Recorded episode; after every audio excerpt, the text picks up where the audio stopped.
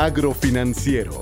Escucha en voz de nuestros especialistas cuáles son y cómo operan los productos y servicios de FIRA para productores, empresas e intermediarios financieros en el sector agroalimentario.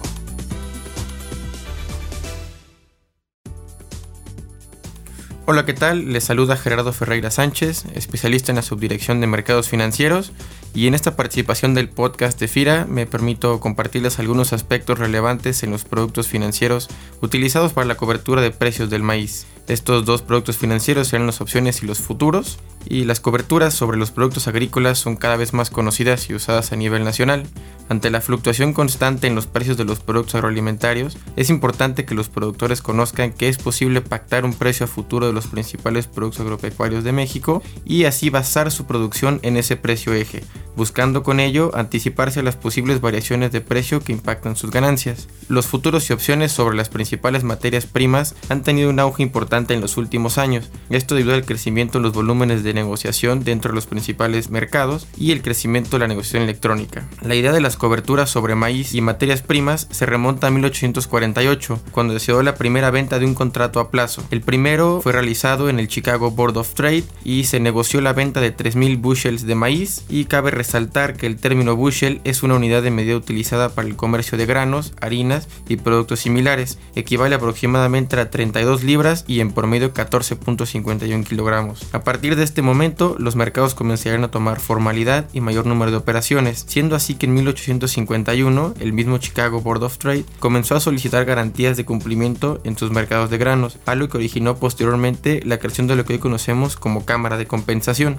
Existen dos tipos de participantes dentro de este mercado, los hedgers y los especuladores. Los hedgers son los inversionistas enfocados únicamente a la cobertura de precios, mientras que los especuladores son quienes apuestan de manera contraria a quienes utilizan estos productos como medio de cobertura de precios. En esta colaboración explicaré cómo ambos participantes utilizan este tipo de instrumentos como cobertura, puesto que la principal intención de los productores en México es el intentar evitar o reducir pérdidas pactando los precios de una materia prima a futuro. En el caso de productos como el maíz, la liquidez y operación de coberturas ha ido en constante aumento, siendo muy característica y particular su operación, ya que estos productos de cobertura únicamente pueden ser adquiridos en los mercados de Chicago Board of Trade, Chicago Mercantile Exchange. Ahora es fácil también poder operar coberturas desde México a través de un intermediario regulado y establecido, por lo que siempre es recomendable consultar en la página principal de las bolsas de operaciones de futuros y opciones los intermediarios autorizados para operar dentro de este mercado. Para realizar una o varias operaciones de cobertura es necesario abrir un contrato de intermediación y conocer el mercado,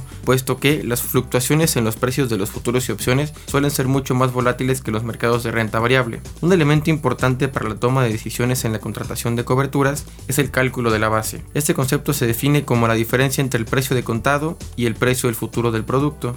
Un punto importante a tomar en cuenta es el potencial que esta base de precio tenga para fortalecerse o debilitarse. Es decir, si la base se fortalece, los precios de contado aumentan con relación a los precios del futuro. Por otro lado, si la base disminuye, los precios de contado se reducen con relación a los precios de los futuros. Este cálculo se expresa como base es igual a precio de contado menos precios de futuros. Por ejemplo, en un ejercicio sobre una cobertura larga, es decir, cuando se está mitigando el riesgo de que el precio baje, podríamos ejemplificar el siguiente supuesto. Una empresa planifica la compra de maíz en mayo de 2020. Se observa que varios proveedores de la zona aseguran un precio de contado de 3,80 dólares por bushel. Sin embargo, cotizando en el mercado de futuros de ese mes, actualmente cotizan 3,75 por bushel. En el supuesto anterior tendríamos como estrategia dos opciones.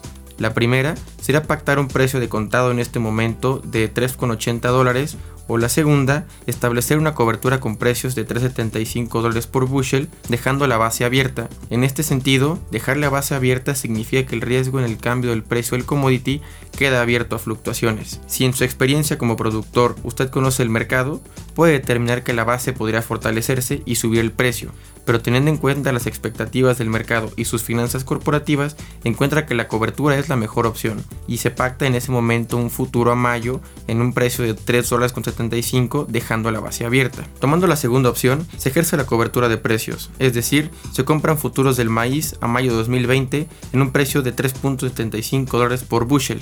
Llegando el mes de abril, usted decide vender los futuros de este mismo producto en 4.25 dólares por bushel, obteniendo así una ganancia de 50 centavos de dólar por bushel. Para Agrofinanciero, les saluda Gerardo Ferreira Sánchez, especialista en la subdirección de mercados financieros, y los invito a conocer más sobre este tema en mi correo personal gaferreira.fira.gov.mx para cualquier duda o comentario. Este podcast es una producción de la Subdirección de Promoción de Productos y Servicios de FIRA.